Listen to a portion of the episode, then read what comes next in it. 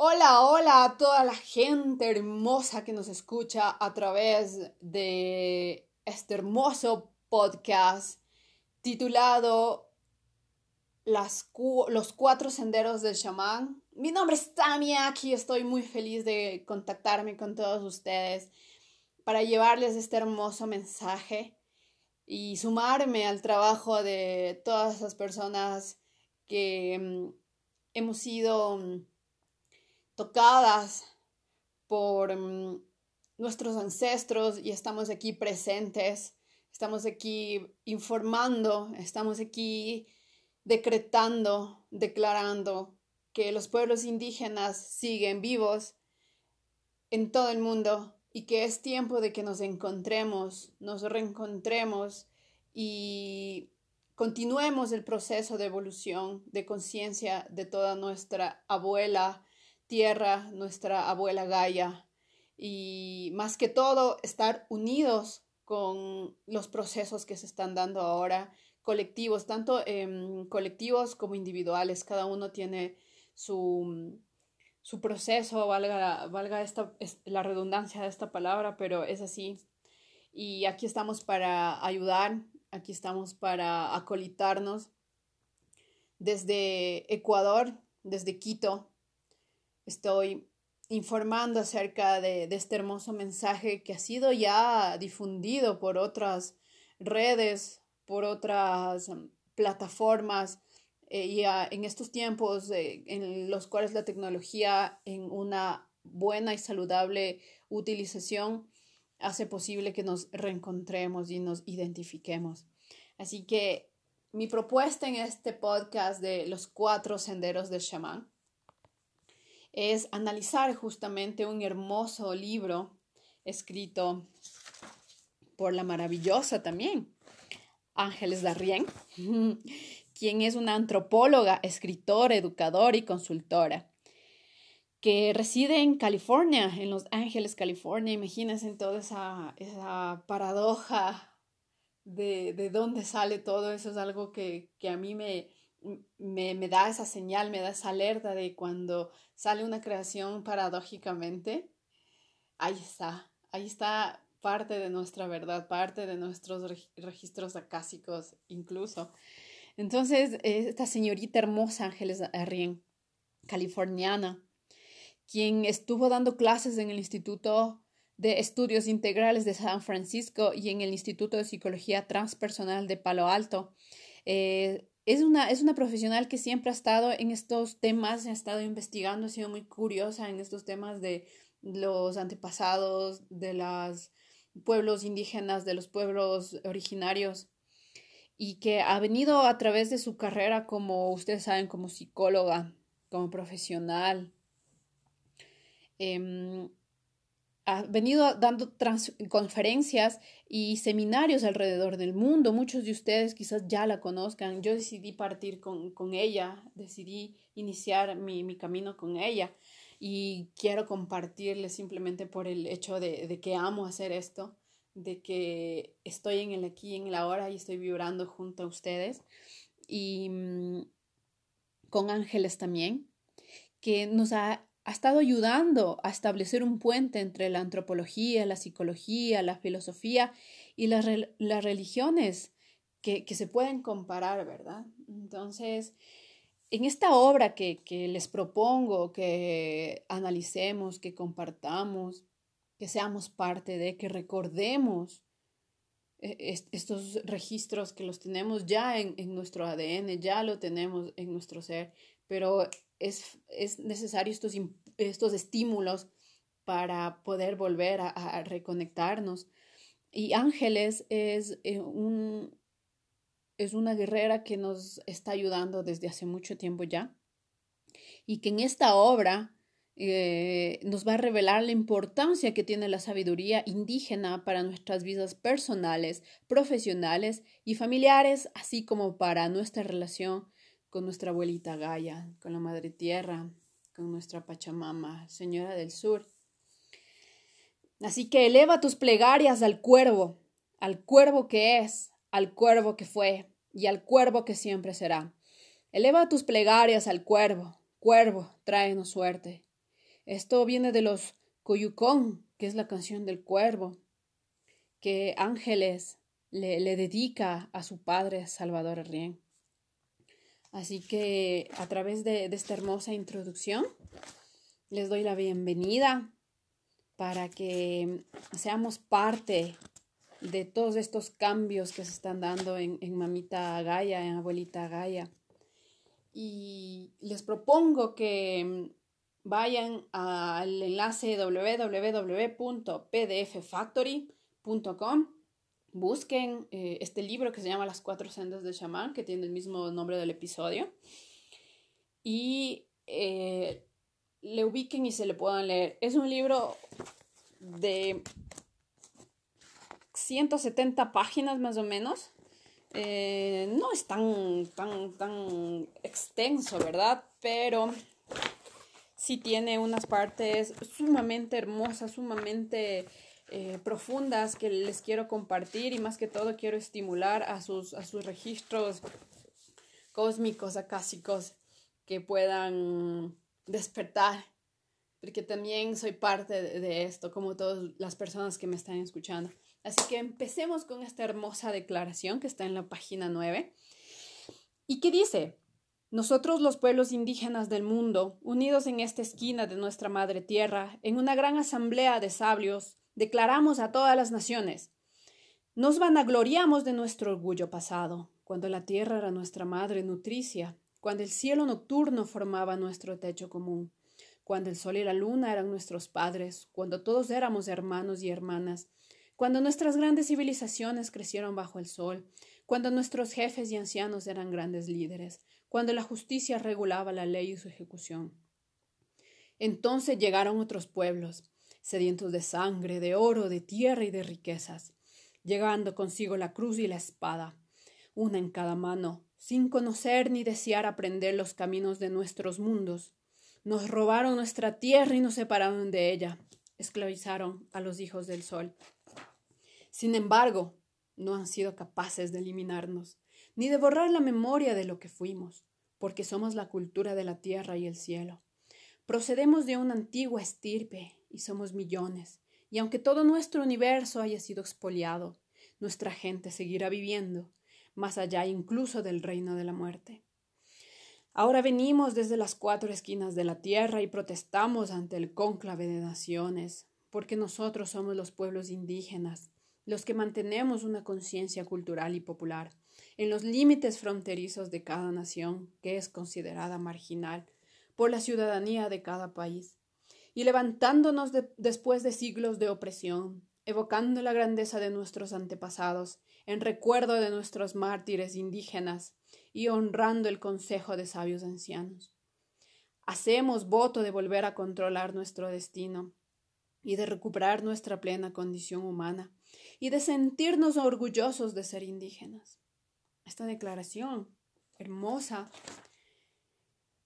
tiene su, base mm, bibliográfica en el libro The Formation of the World Council of Indigenous Peoples eh, de Douglas S. Sanders, que es un documento de 1977 y esta declaración alcanzó el acuerdo de los derechos de la primera conferencia internacional de pueblos indígenas en Port Alberni, British Columbia, en 1975, que llevó al, establecimiento del Consejo Mundial de Pueblos Indígenas. Y que nos conduce en este hermoso viaje que agradezco al universo, les agradezco a ustedes que son parte de, este proceso personal y a la vez colectivo y que la tecnología pueda transmutar en, en acciones positivas, en acciones de alta vibración. Así que les doy la bienvenida nuevamente a los cuatro senderos del chamán. Yo soy Tamiak y les acompañaré en este viaje por el cosmos y por la historia de nuestra hermosa abuela Gaia. Bienvenidos, bienvenidas.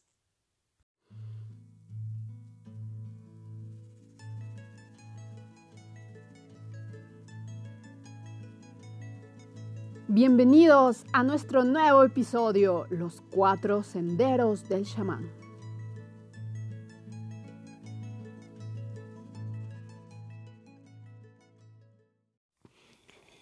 Y con toda la energía que nos envuelve la vida, que nos envuelve los sentidos y el hecho de estar presentes en el aquí y en la ahora es fascinante todo esto, poder ser conscientes de todo lo que podemos eh, compartir y estas vibraciones tan geniales que sentimos ahora y que estarán presentes, que han estado presentes desde hace mucho tiempo, pero justamente por la vibración tan fuerte que es, siguen, siguen manifestándose a través de, de, estos medios, a través de, de estas plataformas en el siglo XXI. Así que continuemos con la introducción de este hermoso libro en el cual los pueblos indígenas son una de las voces de conciencia más persistentes del mundo, que alertan a la humanidad de los peligros de la destrucción medioambiental y mientras el mundo busca alternativas estratégicas para tratar los problemas globales, se dirige cada vez más a los pueblos indígenas. Gran parte de su respeto por la naturaleza, de sus métodos de gestión de recursos, organización social, valores y cultura están encontrando eco en los escritos de científicos, filósofos, políticos y pensadores.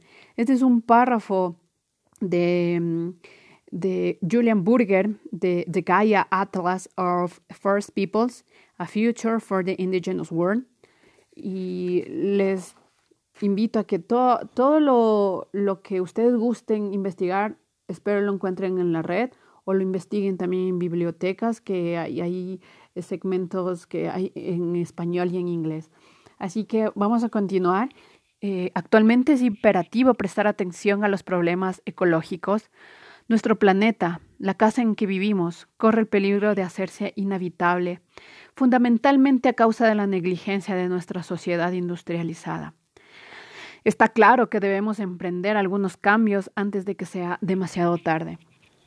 Nuestra palabra ecología procede del griego oikos, que significa casa. Conforme nos aproximamos al siglo XXI, o en este caso sería conforme avanzamos, continuamos en el siglo XXI, estamos en el 2020. Este libro fue escrito em, por la década de los 80 por eso es que, dice que cuando nos aproximemos al siglo XXI, ya estamos en el siglo XXI. Estamos en el 2020. Es un deber de todos los seres humanos prestar atención a la salud de nuestra casa interna y de la externa. La casa interna que está dentro de nosotros, el mundo interno ilimitado y la casa externa del mundo en que vivimos día a día.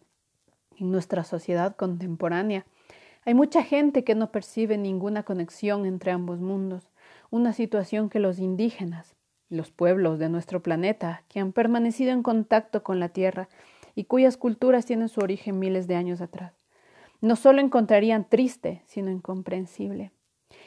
En Voices of the First Day de Robert Lauror, cita un proverbio de los ancianos aborígenes.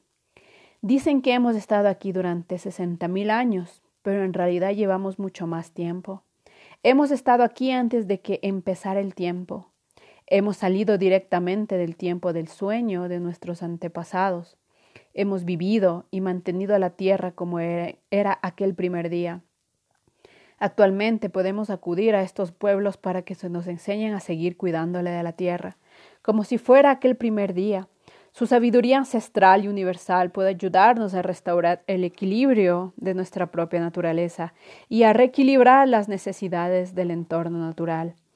Vivimos en una era que está pidiendo un nuevo orden mundial. En realidad, nuestro mundo actual está compuesto por cuatro mundos diferentes. El primero son los países altamente industrializados del primer mundo, como los Estados Unidos y los países de Europa Occidental. El segundo el mundo del bloque de antiguos países socialistas. El tercero, los países en vías de desarrollo del tercer mundo, como Brasil o Tailandia. Y el cuarto mundo, que según nos explica George Manuel del Consejo Mundial de Pueblos Indígenas en el Gaia Atlas of First Peoples, es el nombre dado a los pueblos indígenas, descendientes de los aborígenes de un país y que actualmente están en total o parcialmente despojados del derecho de sus propios territorios y riquezas. Los pueblos del cuarto mundo tienen poca o ninguna influencia en el Estado nacional al que pertenecen, las diferencias entre estos mundos pueden ser expresadas de manera muy simple. El primero, segundo y tercer mundos creen que la tierra pertenece a la gente. El cuarto mundo cree que la gente pertenece a la tierra. Se podrá establecer un nuevo orden una vez que los cuatro mundos hayan creado un puente entre ellos que sea verdaderamente curativo. Quizás este puente sea el lugar de encuentro en que los cuatro mundos converjan y se unan en la labor de sanar y restaurar la madre tierra para la gente de los tres primeros mundos. El primer paso y el más crucial a la hora de crear un nuevo orden mundial sano consiste en comprender y aceptar las creencias del cuarto mundo. Esto puede parecer imposible, pero no lo es. El punto de encuentro, la interfase entre los mundos no es rígido ni impenetrable, como explica el conocido psicólogo William Bridges. Lugar de encuentro significa donde la superficie de una cosa se encuentra con la superficie de otra tiene menos que ver con una línea divisoria que con una membrana permeable, y lo que ocurre en las áreas comunes es el juego compartido, la comunicación, la influencia mutua que sucede entre sociedades, que son vecinas. El lugar de encuentro es donde se establecen las relaciones necesarias para la supervivencia en un mundo de creciente interdependencia.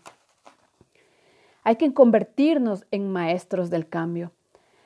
Para mucha gente, los ideales de la revolución industrial, más progreso, más desarrollo y mayor riqueza, ya no son relevantes, y sin embargo parece que no somos capaces de abandonarlos. Pero si hemos de sobrevivir en el siglo XXI, debemos reconsiderar nuestras propiedades, nuestras prioridades, perdón. En Dreaming the Dark, Starhawk nos recuerda que la energía dirigida es la causante de los cambios para ser íntegros debemos reconocer que nuestras elecciones tienen consecuencias y que no podemos escapar a la responsabilidad de estas consecuencias, no porque no sean impuestas por una autoridad externa, sino porque son inherentes a las elecciones mismas. Las culturas indígenas y orientales han reconocido desde hace mucho tiempo que la única constante es el cambio y que el principio de interdependencia es esencial para la supervivencia. Entre los pueblos tribales, los hombres y mujeres hechiceros, jefes, chamanes, maestros y videntes, son los maestros del cambio, término introducido por Rosabeth Moss Canter en su libro de 1985 The Change Masters. Las tradiciones chamánicas practicadas por los pueblos agrícolas e indígenas de todo el mundo nos recuerdan que durante siglos los seres humanos han utilizado la sabiduría de la naturaleza y del ritual para favorecer el cambio y las transiciones existenciales, en lugar de ignorar o negar los procesos vitales, como tantas veces hacemos. Nuestra sociedad, como muchas otras sociedades occidentales, está llenada de raíces mitológicas. En la introducción a la obra de Arnold van Gennep, Rites of Passage, Salón Kimbala sugiere Puede que una de las dimensiones de la enfermedad mental surja porque un número cada vez mayor de individuos se ven forzados a practicar sus tradiciones solos, con símbolos privados. Este proceso de alienación puede aliviarse. En el American Journal of Orthopsychiatry nos recuerda que la renovación requiere una vuelta a la fuente básica en la que se forjan todos los mitos personales y culturales, la psique humana. Sea como sea el mundo en el que vivimos actualmente, todos somos hijos de la tierra y estamos interconectados por nuestra mutua humanidad. Cuando escuchamos a los pueblos indígenas, estamos escuchando a nuestras más antiguas identidades. Las culturas indígenas utilizan las estructuras míticas y la incorporación en la vida diaria del arte, la ciencia, la música, el ritual y el teatro, para favorecer el cambio y la sanación, las transiciones y los ritos de paso. Cada cultura del mundo tiene canciones, bailes y relatos, y estas son prácticas a las que todos tenemos acceso. También tenemos acceso a cuatro arquetipos internos o modelos de comportamiento humano que están presentes en la estructura mítica de todas las sociedades del planeta. Vivir el cuádruple sendero. Abuelo, gran espíritu, tú has establecido que los poderes de los cuatro cuartos de la tierra se entrecrucen. Me has hecho andar por el buen camino y por el camino difícil, y el lugar donde ambos se cruzan es sagrado, un día tras otro, para siempre jamás. Eres la vida de las cosas. Esta hermosa eh, oración, declaración, esta hermosa forma de conectarnos con lo sutil es gracias a Black Elk, que es un Sioux Oglala, es un nativo americano y, viene de esta sabiduría, ¿no? De, de Native American Wisdom. Entonces, en esta investigación que se ha demostrado que prácticamente todas las tradiciones chamánicas se basan en el poder de cuatro arquetipos para proponer una vida de armonía y equilibrio con el entorno y con nuestra naturaleza interna. El guerrero, el sanador, el vidente y el maestro. Como cada arquetipo se sirve de las raíces míticas más profundas de la humanidad, nosotros también podemos conectar con su sabiduría. Cuando aprendamos a vivir estos arquetipos dentro de nosotros, comenzaremos a sanarnos y a sanar nuestro fragmentado mundo. Los cuatro principios siguientes, basado cada uno de ellos en un arquetipo, componen lo que llaman el cuádruple sendero. El primero es mostrarte, muéstrate o elige estar presente. Estar presente nos permite acceder a los recursos humanos del poder, la presencia y la comunicación. Esta es la sendera del, este es el sendero del guerrero, la senda del guerrero y la cual estamos practicando en este momento a través de este podcast, a través de transmutar el uso de la tecnología en creaciones de alta vibración. La segunda es prestar atención. Presta atención a lo que tiene tu corazón, a lo que tu corazón resuena y lo que tiene significado para él. Prestar atención nos abre a los recursos humanos del amor, la gratitud, el reconocimiento y la validación. Esta es la senda del sanador. La tercera, di la verdad sin culpabilidad ni juicio. Decir la verdad sin emitir juicios nos hace ser auténticos y desarrolla nuestra visión interna e intuición. Este es el camino del vidente. Y el cuarto es permanecer abierto al resultado, no atarnos, no tener expectativas, en otras palabras. La apertura y el desapego nos ayudan a recuperar recursos humanos como la sabiduría y la objetividad. Este es el camino del maestro, que viene a ser como ya el final. Son caminos hermosos que yo les invito a que recorramos juntos. Muchas personas tal vez ya están recorridos todos estos caminos, pero a lo que apelo su sensibilidad es que puedan estimular todos sus registros acásicos para que nos unamos en altas vibraciones y podamos eh, defender, ayudar tanto a la abuelita Gaia como a nosotros mismos, más a nosotros, yo creo que es más a nosotros. Abuelita Gaia, ella, ella se autorregenera. Abuelita Gaia es, es inmensa, y todos los días nos da la vida, todos los días se regenera, todos los días está presente. Entonces, debido al, grado de, destrucción, de contaminación que vivimos, de las bajas vibraciones, vivimos en un, planeta que tiene una energía bastante densa.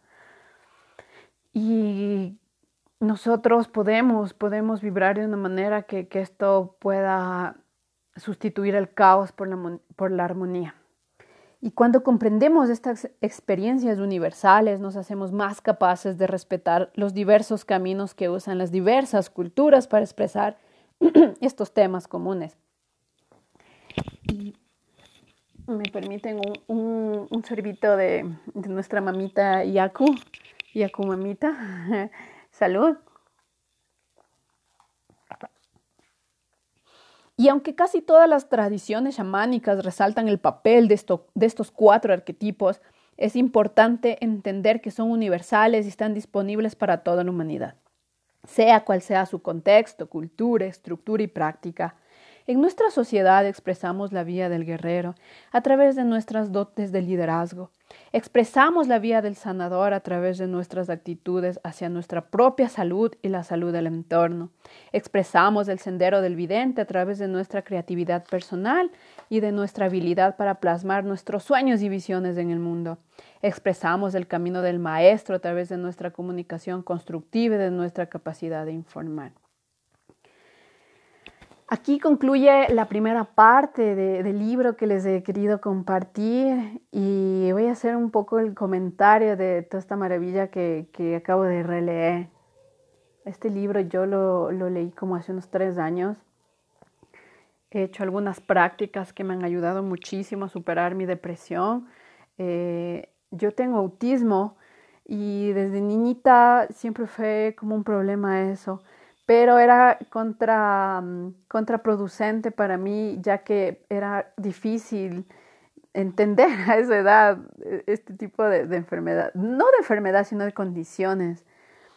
¿Y por qué tomo este, este tema ahorita? Porque eso también me ayudó a mí a, ir más allá, a ir más allá de, de todos los límites, de todos los límites que uno mismo se impone, la familia, las estructuras de las cuales nos metemos años de años, como la escuela, el colegio, la U. Yo siempre fui muy, muy desestructurada en ese aspecto porque nunca encajé casi en nada, pero mi vía de escapa siempre fue el estudio, la investigación. Eh, para mí eso me da mucha alegría, me, me hace retornar a mi centro, me equilibra, me hace feliz. Eh, y compartirles todo esto para todas esas personas que ahora se encuentran deprimidas, que se encuentran tristes por las circunstancias lamentables que hayan pasado en algunos casos y en otras son circunstancias que mm, no tenemos el control de cambiar, pero sí podemos y tenemos absoluto control en nuestras decisiones y en nuestras acciones. Eh, versus la situación que no podemos controlar. Entonces, este tema del control también, no me quiero salir, no me quiero ir a, otras ramas, pero este tema del control también lo vamos a hablar más adelante, cómo lo vamos a entender, cómo lo vamos a vivir. Y retomando al análisis de este primer episodio, em, quiero dedicar este episodio a toda la gente que está pasando por un momento difícil, por un momento en el que quizás no encuentran eh, salida a sus problemas o se entristecieron tanto que capaz ya no tienen algún tipo de, opción de ver eh, que hay posibilidades de solucionar cualquier problema. Mira, si tienes una enfermedad, analiza qué hay dentro de ti, y, ese analiza que hay dentro de ti también es un poco complejo siempre y cuando tú no hayas tenido ese, ese contacto tuyo, ¿no? Que se te haya negado tu, tu propia, tu propio estudio, un estudio de, uno mismo, por las circunstancias que, hayan sido. Pero yo les dedico este, este primer episodio y en realidad les dedico este trabajo porque mm, para mí es una vivencia personal, yo les hablo desde mi experiencia, de, mi condición eh, y que yo he tratado de curarme a mí misma, he experimentado muchas cosas eh, hermosas y difíciles. Eh, justamente hoy, al releer este, este, bello libro, el cual a mí me inspira mucho para mis, mis proyectos creativos, es un motor para mí en mis proyectos creativos que están que están gestándose, que están en, esos embriones, eh, que, son embriones cósmicos incluso, em, y que quiero compartir con muchas personas porque sé que, esta condición de, de, deprimirse, ponerse mal, está muy sujeto a la medicación tradicional, a la medicina occidental, el cual te hace bastante dependiente. Yo les cuento que dejé eh, de tomar medicación, no mucho que el, que el doctor me la, me la dio, porque yo vi enseguida en mí que tenía consecuencias como yo no tenía vértigo antes de tomar eh, la medicación que él me daba, porque eh, como los síntomas que tenía de Asperger eran, eran los ataques de pánico, era la ansiedad, mm, se me secaba la boca, ¿no? Entonces me daban medicación, ni recuerdo cómo se llama, porque son muchos años que yo ya dejé atrás de eso. Y mm, tuve muchas señales que tenía que, que, informarles, que tenía que compartirles más que todo eh, mi experiencia con, con los, con los, eh, la medicación que, que yo dejé, que yo abandoné, eh, porque yo tenía consecuencias, por ejemplo, de vértigo. Yo me subía a un, puente peatonal y me moría del miedo, me escapaba a caer, me quedaba en una esquina, muerta del susto, no podía caminar en plena ciudad. Y yo soy una, una, una chica que, que, se crió en el campo, pero por cuestiones de estudio, trabajo, emigró a la ciudad. Entonces yo empecé a tener los síntomas bien fuertes. Eh, en la primera etapa de mi vida adulta. De niña no sabía yo que tenía esa condición, mucho menos de adolescente. Eh, pero luego cuando yo como que decidí empezar este autoconocimiento, este camino de autoconocimiento, eh, vi muchas, muchas áreas, ¿no? Vi la área profesional, eh, de la psicología, vi mm, el área de la medicina, pero no me convencía y además los resultados al final no, era como un control, un control, un control que a mí tampoco me, gustaba, o sea, espiritualmente yo no me sentía bien, espiritualmente yo no, no sentía esa, esa sanación. Eh, incluso yo trabajé con psicólogos, eh, trabajé con este tema de la neurociencia, descubrí mucha información y seguía investigando por mi cuenta, seguía investigando yo misma, como no sé si está bien que diga mi conejillo de indias yo mismo, yo y mi persona, yo y mi persona, como dice el cholito. ¿Y alguien está cantando o está llorando por ahí? No están cantando. mi roommate está cantando. Y retomando este tema, se me fue porque, porque me distraen con sus cantos que parecen cantos de sirena. Eh, y bueno, eh, con el tema de, la medicación, que en realidad lo que hoy me llevó a hacer esto fue que estaba viendo en redes sociales que muchas personas mm, eh, condenaban el dejar la medicación versus la vida natural o la medicación natural. Fue una polémica gigante en una página de, Facebook que se llama Eco Revolución. Y ustedes la pueden buscar y hay una publicación en la que eh, sale que la verdad para la depresión, o sea, lo que es una medicina verdadera para la depresión, es la naturaleza y que los medicamentos es una mentira. Y yo le puse que, que sí, que sí es verdad, ¿no? Y seguí. Eso fue como que hace unos cuantas semanas. Y la gente hizo una polémica, era de, las publicaciones con, con más interacciones que había.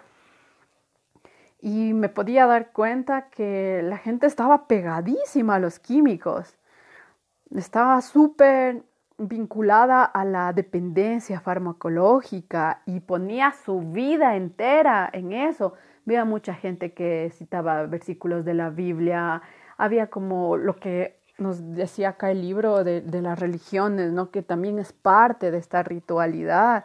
Y mm, era como, yo sentía, sentía, al momento de leer, sentía que era como un apego tan fuerte a los químicos, a lo que te hace dependiente y que no tienen buenas consecuencias secundarias. Si hay gente que toma aquí medicación para la depre, por favor pónganme en sus comentarios, eh, contáctense y, cuéntenme qué efectos secundarios tuvieron. A mí me dio vértigo. Y el hecho de que yo nunca había tenido vértigo antes, dije, ¿qué pasó? Yo antes no tenía eh, esta condición y ahora no puedo subirme a un puente peatonal. De eso les hablo más o menos como Mm, no sé, unos 15 años atrás. Y eso fue como las primeras señales que yo tenía de que los químicos no son nada buenos. Cuando yo tenía así dolores muy fuertes porque mm, me sabían doler las piernas, por ejemplo, y me tomaba una medicación tradicional occidental, una medicación medicada, ¿verdad? La redundancia es mi primera, es mi primer piloto en este, en este tipo de, de, temas. Y bueno, en esta medicación que yo tuve, eh, la primera consecuencia fue que me dio vértigo y empecé a tener miedo, miedo. Al momento que yo eh, tenía que subir en un ascensor, yo sudaba frío. Y entonces la, gente eh, como que se daba cuenta y decía, ¿qué le pasa? y eran condiciones que yo antes no tenía. Yo antes estaba, claro que, luego que me, que me, diagnostican esto, yo pues, perdida totalmente, accedí a, a tomarme. Me tomé, a ver, había una pastilla, creo que tenía algún componente como de litio y cosas así. No recuerdo porque yo tomé unos meses ¿no? y enseguida me dieron unas, unas, incluso me daba como convulsiones. Entonces yo dije, no, o sea, a mí estas notas no me cogen, no, no, me, no me hacen un efecto positivo. Y luego de eso, a mí eh, me dio por, por beber. Me dio por beber para quitarme mis miedos, porque beber me relajaba. Entonces, todo este camino que inicia desde darme contra el piso, desde deprimirme totalmente, eh, el trago a mí no me ayudó para absolutamente nada en ese tiempo, más que a perder mi dinero, a gastarme todo lo que ganaba en el trabajo, a, simplemente vivir una vida de apariencias. Entonces, luego de que yo me caigo a un abismo profundo, eh, decido pues yo misma ayudarme porque supe que nadie más me iba a ayudar, ni mi madre, ni mi familia, ni nadie. Bueno, ellos obviamente porque me aman quisieron ayudarme de alguna manera, pero la verdadera ayuda me la iba a dar yo. Entonces empecé este camino espiritual y en realidad yo empecé con, con una pareja que tenía antes y que le deseo lo mejor del mundo. Sé que no está muy bien, que lamentablemente y paradójicamente, carambas, eh, él tomó el, el, camino del vicio y de las drogas, de las drogas realmente fuertes, entonces sé que no está bien y le mando mi, mi energía de sanación y espero que él decida curarse, que él decida sanarse eso hace muchos años atrás, como les digo. Y, pero gracias a él y a un grupo de amigos que teníamos en común, empezamos a nosotros mismos buscar estas soluciones, estas, estas mm, medicinas ancestrales, ya que en nuestro círculo de amigos también había gente que era mm, nativa de Cayambe, acá en Ecuador, eran, eran runas todos somos runas, pero ellos como que eran no tan mezclados como yo, por ejemplo. Yo, yo soy mestiza, estoy mezclada. Y, y empecé como a recordar muchas cosas. Tuve mi primera experiencia con hongos, em, o sea, aquí eh, en Ecuador, y fue hermoso fue hermoso porque yo fui como una niña, o sea, yo fui como una niña en el campo, busqué los honguitos, aparecieron, me, los comí y tuve una visión de miles de hongos pasando frente a mí, desfilando frente a mí y diciéndome que todo está bien, que todo va a estar bien, que no hay que tener miedo. Y así me fui, recuerdo ese día, me fui a la universidad y yo estaba tan feliz, tan contenta, supongo que estaba eufórica también, pero tuve tanta, tanta bendición de que no me pasó nada negativo, porque fui con esa inocencia, incluso fui con esa apertura de que qué lindo, que qué voy a descubrir, y, fue hermoso. Pero a la vez que, que probé la primera eh, planta medicinal, ¿no? Claro que hemos probado plantas medicinales a través de las agüitas de las mamás, de las abuelitas, que el cedrón, que la manzanilla, mm, que la hierba luisa, la hierba mora. Eh, hay tantas plantas medicinales que desde niños hemos probado, al menos acá, al menos yo que, me crié en el campo. Yo, yo vengo de un pueblito Entonces, em, que será otra historia que les cuente, que es otra paradoja. Pero bueno, no me quiero ir del tema, por favor. Y mm, fue una experiencia realmente que me llevó a otros niveles de conciencia. Pero yo seguía luchando contra mí mismo. No, no me daba, aún no estaba consciente del todo, pero fue mis primeros pasitos en este mundo eh, de las plantas medicinales, de las plantas sagradas. Y siempre, siempre, por favor, yo recomiendo que Mm, sean respetuosos, sean respetuosos con la planta, no vayan con ese afán de, drogarse o de alucinar. Lo van a hacer, o sea, van a alucinar porque son estados alterados de la conciencia. Entonces van, van a entrar en, estos estados que no son normales para nosotros, en, en esta matrix holográfica en la cual vivimos. Y lo que les em, comparto es que vayan con alegría, se despojen de juicios, se despojen de, de todo lo que es superficial, vayan con alegría, vayan con, con humildad, como le entiendan a la humildad. O sea, no, no le vean como, como, como algo de, de, algo como... A veces la gente tiene una percepción de esta palabra yo no logro interpretar porque no la siento así, no sé, pero vayan con, ese deseo de, nada a la final, vayan con alegría, vayan con alegría. A mí me pasó algo muy bonito porque fue mi inicio en este mundo de, curación, de sanarme a mí mismo, porque yo misma dije, no, eh, tengo que hacerlo por mí mismo, hasta inconscientemente lo hice. Luego de esto, tuve una experiencia con la mamacoya, que se le conoce acá como el, el San Pedro. Y fue igual con, bueno, e, esta experiencia sí fue con un grupo de amigos de aquella época que ellos mismos prepararon el San Pedro, a Mama Collita, con otras hierbas, y justamente fue un, muchacho Inti, el, Inti, que es de, la comunidad mm, de Cayambi, él es de una comunidad, es de la misma comunidad que, que mm, Mama Dolores Cacuango, me parece. Bueno, si por ahí algún rato me escucha el Inti, pues ahí contáctate, Inti. Estoy perdida de todos los compañeros que yo empecé eh, este, estos viajes porque cada uno tomó su camino, unos más radicales, otros menos. Entonces ahí experimenté también y fue hermoso porque lo, hicimos a las, a las un poquito alejadito de las faldas del Cayame, pero mamita Cayame estaba ahí.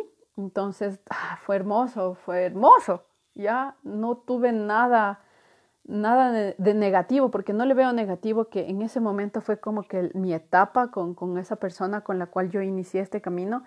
Em, de cierta manera, o sea, inicié en compañía, porque el camino ya lo había iniciado antes, pero inicié con, o sea, continué eh, creo que es la palabra correcta, continué con esta persona, con la pareja de, ese entonces, y mm, continué y, fue como que, ok, ya cumplí mi misión o ya cumplí lo que tenía que hacer.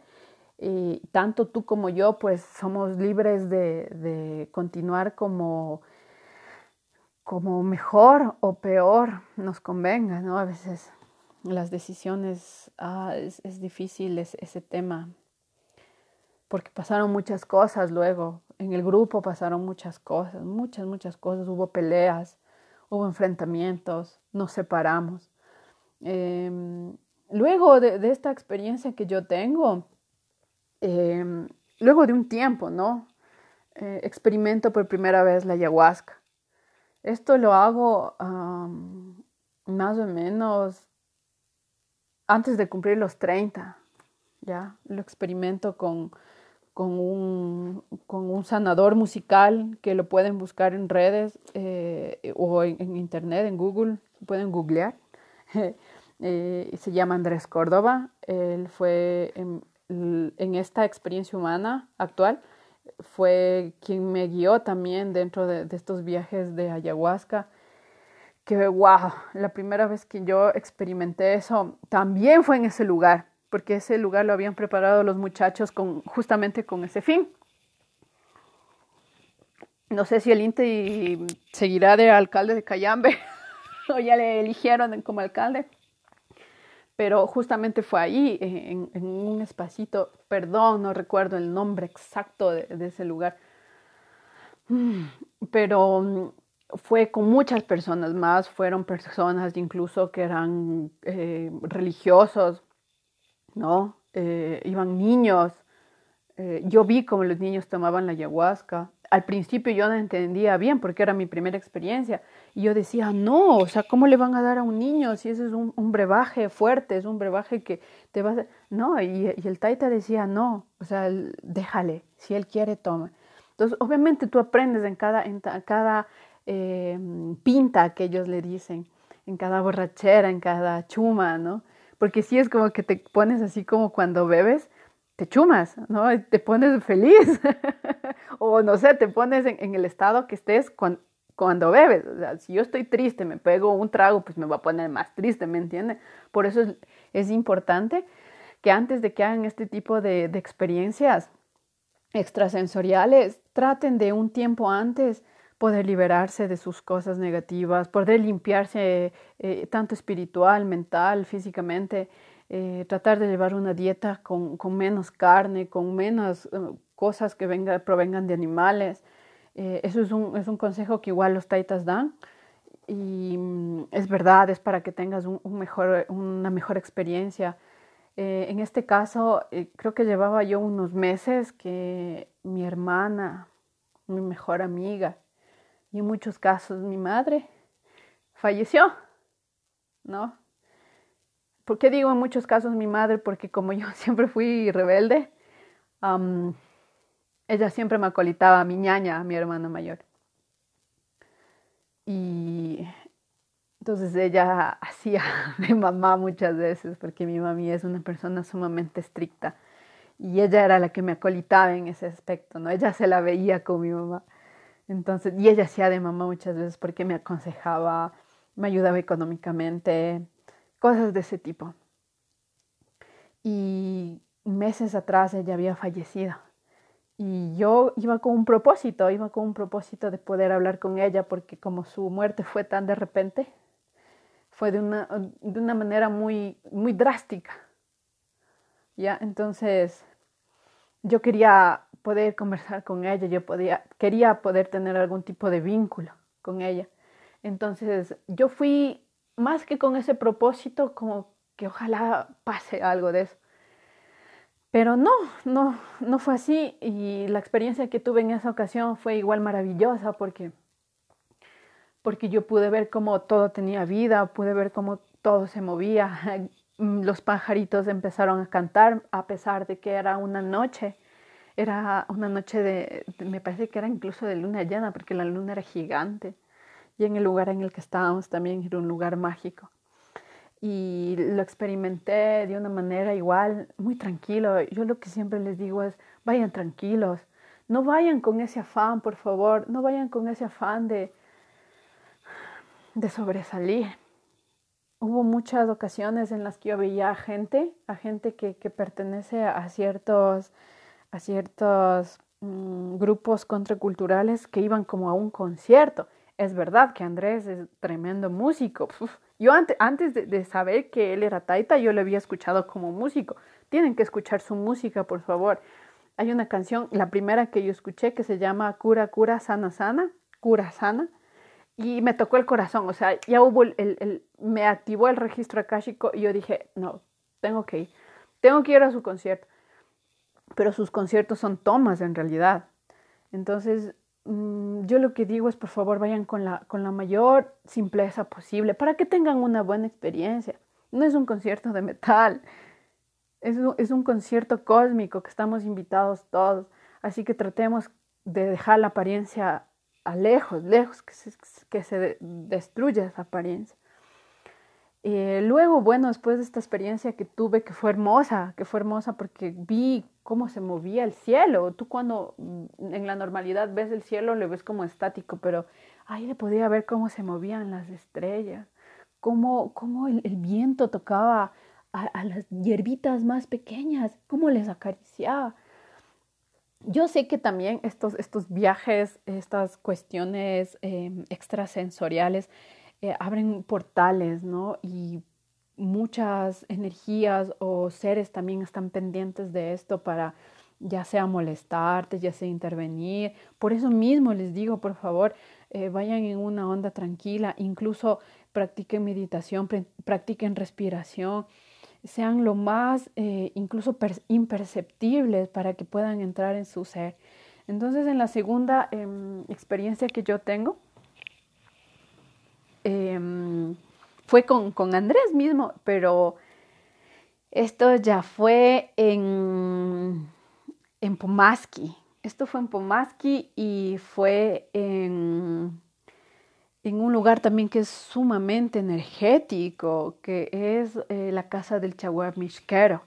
En Pomaski es como una comunidad de, una familia.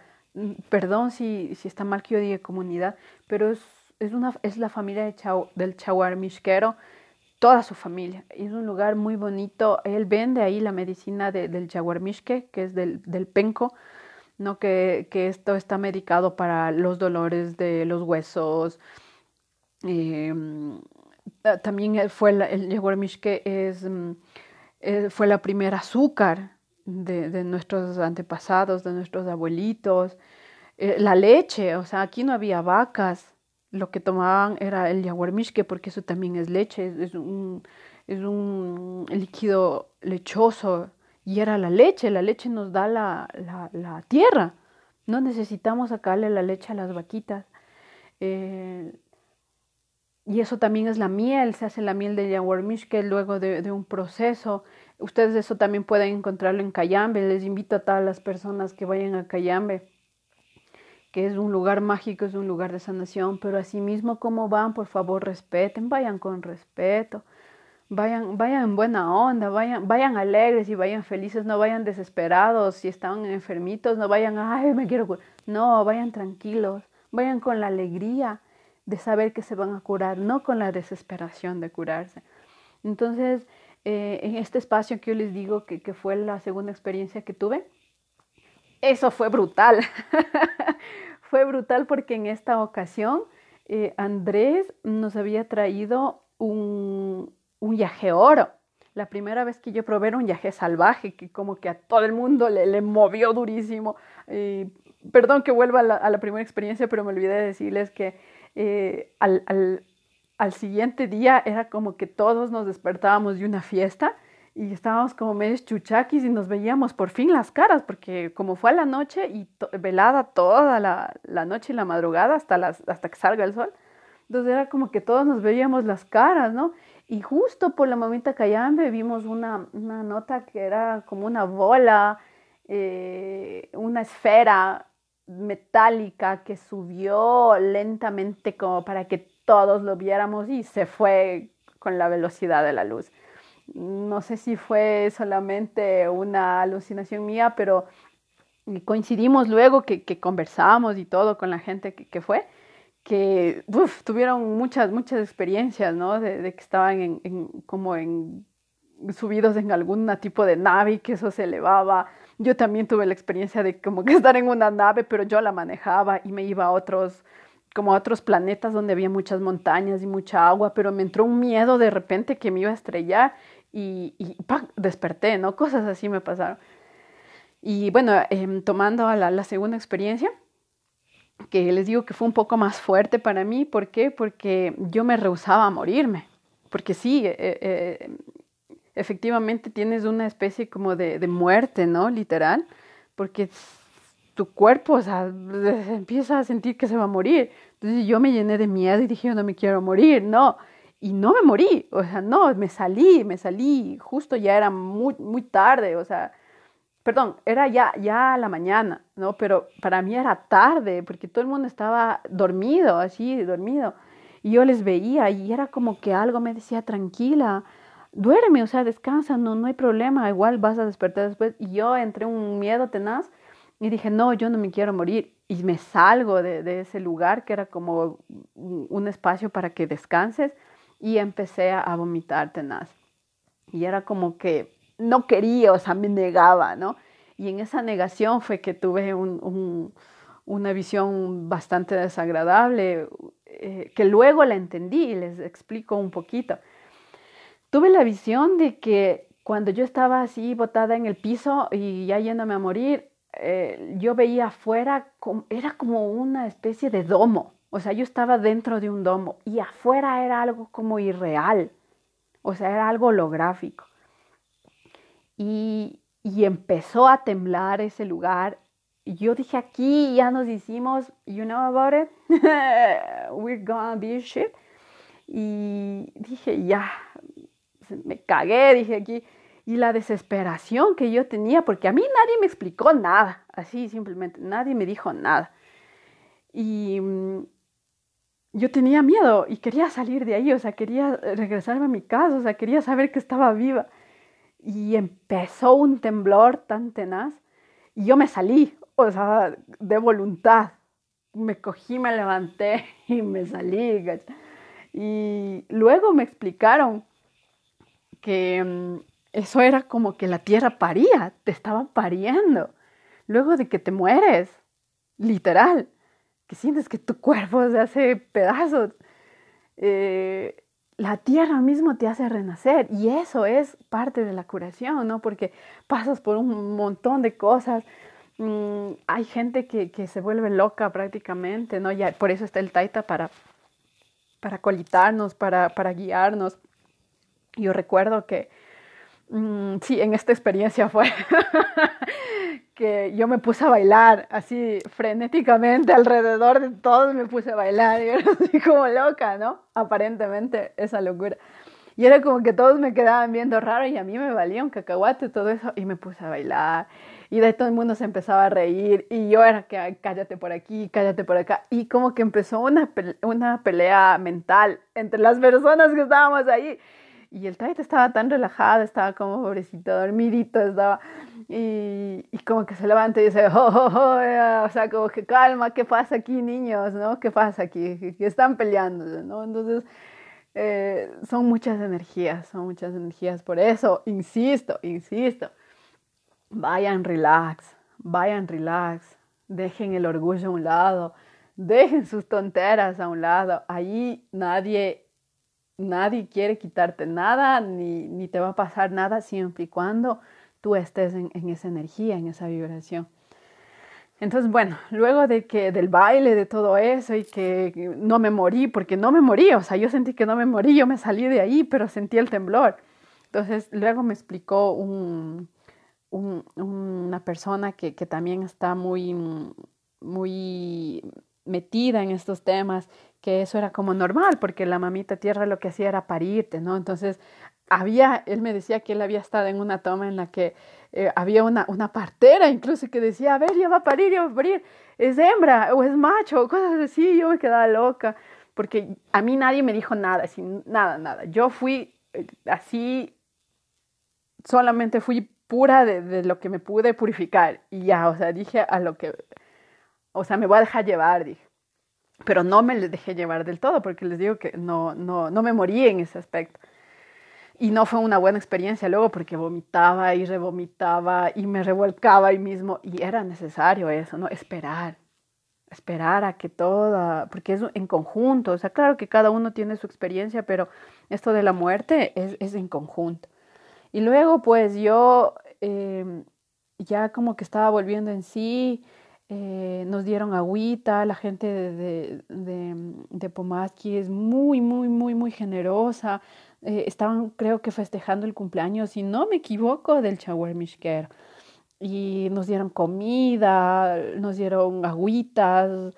Eh, al otro día éramos igual como un chuchaki, ¿entendás? Y, y yo le decía telepáticamente, le decía al Taita, por favor, no me hagan esto de nuevo. Yo pensé que estabas muerto, o sea, yo me puse así. Pensé que se habían muerto y a mí me daba mucha pena porque se murieron y cosas así. Es, es, es lo que yo recuerdo porque eso también fue hace muchos años atrás. Entonces, el, el chamán, el Taita, tranquilazo, ¿no? Por eso son chamanes. Estaba muy tranquilo, estaba muy, muy muy sereno, me da tanta ternura, porque sí, es como esa energía de los abuelitos. Y bueno, eh, luego ahí mismo, ahí mismo fue otra experiencia que yo tuve. Ese lugar es mágico, ese lugar es mágico. Em, ahí, está eh, ahí está enterrado un gran guerrero, Runa. Está enterrado ahí. un guerrero que, que le descuartizaron y que tuvieron que recuperar sus partes, algunas partes y están ahí enterradas en, este lugar que les explico. Y bueno, eh, la, a ver, sería la tercera, sí, la tercera experiencia que, tuve eh, con, el viaje, con la ayahuasca, eh, fue ahí mismo y fue con Andrés también. Y mm, en esta experiencia fueron gente, recuerdo muy bien que era una pareja, Em, me parece que el uno era argentino, él era argentino y la chica era venezolana. Y empezaron a, tocar instrumentos ancestrales y mm, yo escuché, el momento que ellos empezaban a tocar, escuché una, eh, entre los sonidos de, de, los instrumentos, de las flautas que estaban tocando, escuché una voz, o sea, escuché una vibración y era muy raro porque esta vibración empieza a hablarme en inglés. Me empieza a hablar en inglés y me empieza a decir, you and me, we are one, you and me, we are one. Y era constante, constante. Y yo decía, bueno, quiero escucharle bien, a ver si estoy escuchando o qué onda. Entonces sí, me decía constantemente eso. Y al momento que yo subo mi, mi, mi mirada al cielo, de nuevo veo esas bolas que venían, perdón por decir bolas, esas esferas metálicas brillosas que venían hacia mí y yo me pongo como loca y les empiezo a decir, miren, ya vienen, les digo, ya vienen, están ahí.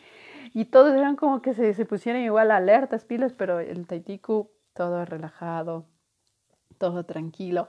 Y ver su figura así relajada, tranquila, mirando al cielo, me inspiró incluso a, pintar esa, esa, ese episodio que fue tan bonito.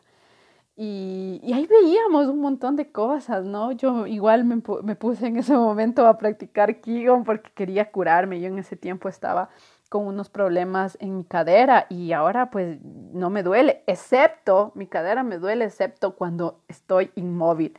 Cuando digo, ay, no me da ganas de hacer nada, me empieza a doler. Entonces es como que mi cuerpo dice, mira, tú tienes que estar en en movimiento, tienes que estar en actividades positivas, porque cuando te, te echas a, a, dormir y porque no me da la gana de hacer nada, empiezan los dolores, ¿no? Entonces eso es también algo que estoy registrando, el, el porqué de esto, que tiene, todo tiene que ver con lo emocional, con lo interno. Entonces yo estaba, mm, pero me dolía muchísimo en ese tiempo la cadera. Entonces eh, yo creo que era porque chuta, me dio un tiempo de viajar en bus tanto y eran viajes larguísimos de 10, 12, 15 horas. Entonces yo me empecé a, yo misma me, me daba eh, masajes, ¿no? Y hacía, eh, en ese tiempo yo tuve el acceso al conocimiento del Qigong y me empecé como yo misma a hacer los masajes, eh, las respiraciones y me ayudó muchísimo, muchísimo, muchísimo, porque igual en mis periodos, mis periodos eran, bueno, siguen siendo, pero antes eran peor, brutales, así brutales, a pesar de que mm, soy muy equilibrada en, en, los ciclos, pero eh, las consecuencias biológicas eh, ay, eran tenaces, tenaces. Y me, me bajó muchísimo eso, me bajó muchísimo. Lo que sí es ser constante, ser constante en si practicas algún algún arte ancestral, puede ser artes marciales. En mi caso, bueno, es el Qigong, pero es el Qigong curativo, ¿no? No es el Qigong de pelea, porque el Qigong también tiene otros niveles. Entonces, el, el Qigong curativo, el Qigong, de, de respiración, que me ha ayudado mucho igual en problemas de salud, en problemas anímicos. Y bueno, esas fueron eh, las experiencias con este Taitiku. Em, ah, bueno, y para concluir esta experiencia, eh, fue rarazo al otro día. ¿Por qué? Porque tuvieron una euforia, un grupo de gente, eh, de, personas, pero muy, muy allegadas al, al Taita y se reían como locos y todo. Y yo empecé, no sé qué me pasa, si alguna persona puede compartir conmigo sus experiencias. es como que al final, al final siempre es lo más duro. Eh, yo lo que quería era ya irme. O sea, sentía esa necesidad de que tenía que, que coger mi mochila y salir. Entonces, ok, ok, ok, ok, nos vemos.